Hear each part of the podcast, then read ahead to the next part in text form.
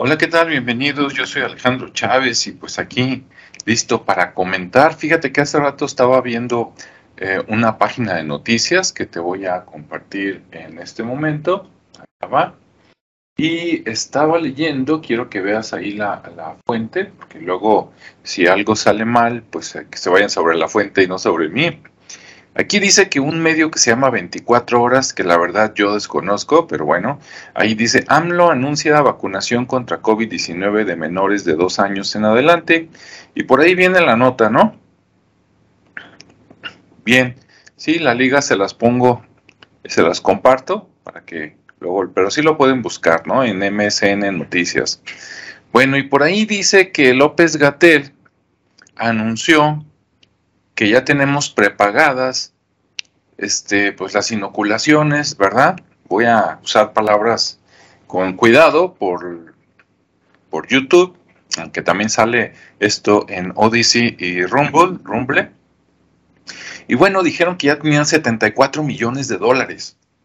Imagínate, ¿tú sabes cuánto es 74 millones de dólares en tu país? Bueno, por acá yo hice cuentas, déjame ver dónde, dónde tengo el papelito. Y eran algo así como 1.480 millones de pesos. ¿Ok? 1.480 millones de pesos.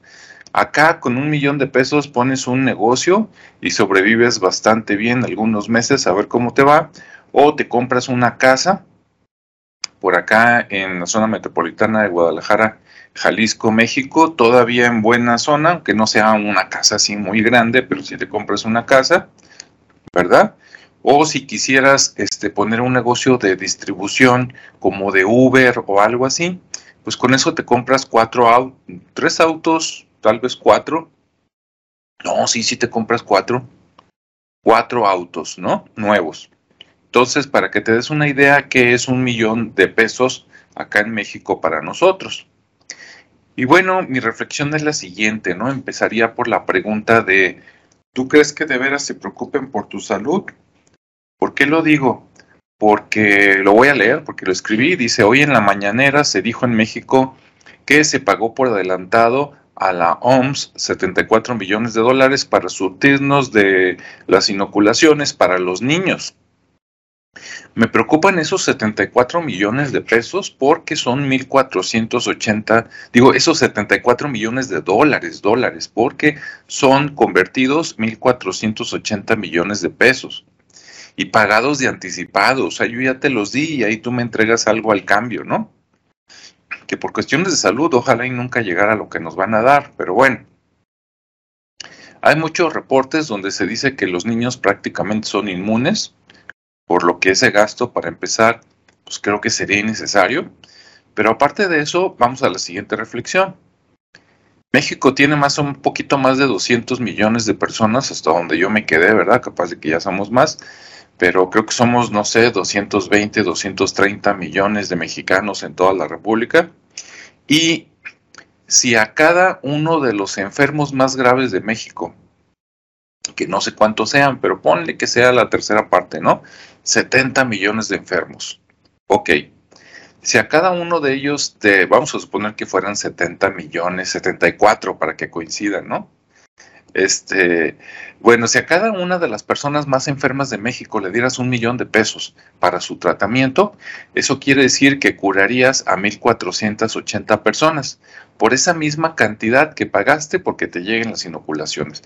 1.480 personas con tratamiento, ¿sí? En teoría, curadas.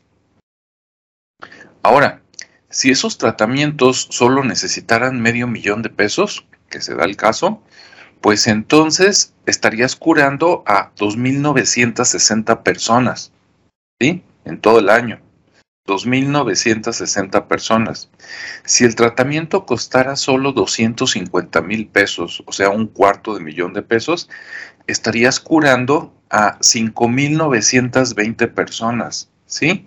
5.920 personas. Imagínate qué maravilla.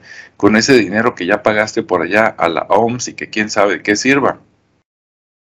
Ahora, ojo, También, hasta ahí, llevamos 5.920 personas en teoría curadas, ¿no? Si en lugar de comprar los medicamentos y tratamientos a las marcas extranjeras, se comprara a las personas y empresas mexicanas, seguro el precio sería aún menor. Entonces seguramente podríamos beneficiar, ¿qué te gusta? A unas 20 mil personas. Fíjate, 20 mil personas. ¿Sí? Bueno, sigamos escarbando. Si se considera a los tratamientos alternativos, ¿sí? A la medicina alternativa, a la curación alternativa, y no solo a la medicina alópata que tiene secuestrado todo el sistema de salud en mi país, pues seguramente serían los beneficios todavía mayores, ¿no? A lo mejor en lugar de 20 mil nos podríamos ir tranquilamente a los 40 mil, 50 mil personas, ¿sí? Curadas, 50 mil personas. Ahorita no las tenemos con el IMSS, ni con el ISTE, ni etcétera, ¿no? Bien, sigamos escarbando. Si además eh, se dieran beneficios fiscales, como por ejemplo no pagar impuestos por 5 o 10 años, imagínate tú como persona no pagar impuestos en 5 años, en lo que consolidas tu negocio, o como empresa o como persona 10 años de no pagar impuestos, excelente, ¿no? Para crear tu, tu patrimonio. Este, bien, 10 años de no pagar impuestos para que mientras desarrollen o descubran tratamientos efectivos contra las enfermedades, que no dependan de la aprobación de la FDA, ¿sí? Seguro llegaríamos por lo menos a beneficiar a 100 mil personas, fíjate, 100 mil personas, ¿sí? Al año. Y con esto, con todo lo que mencioné, en 5 o 10 años tendríamos turismo de sanación, vendrían personas a curarse aquí, ¿sí? Seríamos uno de los países más sanos del mundo. Desarrollaríamos la industria no solo médica, sino como te digo, este, no solo alópata, sino medicinas alternativas, ¿por qué no? Si demuestran este, que funcionan, ¿para qué aplicarle a lo que no es alópata los criterios de los alópatas? Ahora, con todo esto que te digo de que se reducirían, ¿cuál sería la consecuencia, no? Después de 5 o 10 años en mi país, se reducirían las enfermedades incurables, se reducirían las hospitalizaciones, porque la gente ya no necesitaría llegar hasta ese grado. Sí, se reduciría el enorme gasto por compra de medicamentos, porque están lucrando con las patentes y están lucrando con la salud de la gente. Con todo esto, ¿aún crees que a tu gobierno, en mi, en mi caso el gobierno de México, les interesa tu salud o la mía? Yo creo que no. Sí, yo creo que no, porque en tantos sexenios, casi casi desde que México es disque independiente, mil, ¿qué?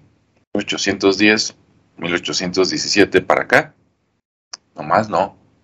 ¿No te parecen que son suficientes años para que yo hubiéramos desarrollado una industria, no digo médica porque esa palabra como que está muy prostituida, sino una industria de curación, una población con más conocimientos para curar, donde rescatáramos hasta los conocimientos antiguos, ¿no?